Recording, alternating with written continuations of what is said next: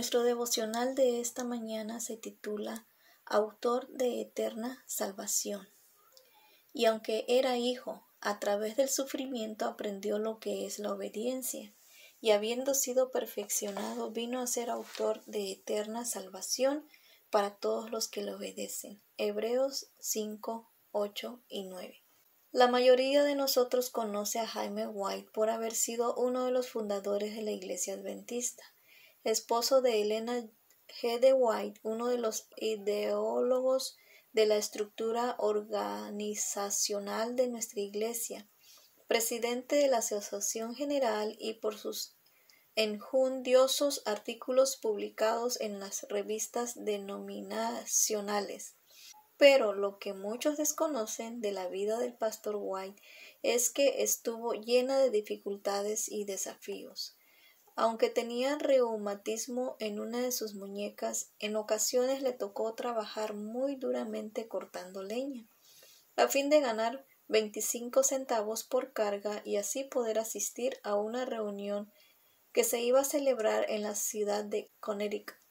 Como tenía serios problemas estomacales, no podía retener la comida en el estómago, lo cual también le causaba graves dificultades a la hora de realizar su trabajo.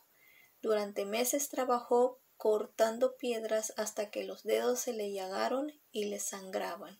Dice la señora White que en cierta ocasión el pastor White tuvo que atravesar las calles de Brunswick, Maine, con un saco a la espalda que contenía frijoles un poco de harina, arroz y trigo molido, para evitar que la familia muriera de hambre, y ese día entró cantando a la casa. Soy peregrino aquí, no hallo do morar. Yo le dije, a esto hemos llegado, se ha olvidado Dios de nosotros, hemos tocado fondo ya. Él levantó la mano y dijo, no digas eso, el Señor no nos ha olvidado, él nos da suficiente para nuestras necesidades actuales. A Jesús no le fue mejor. ¿Cuánta razón tenía Jaime White? A Jesús no le fue mejor.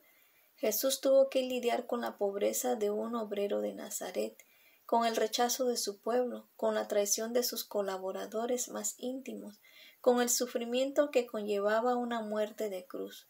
Definitivamente a Jesús no le fue mejor pues conoció en carne propia el vituperio, la vergüenza y la humillación.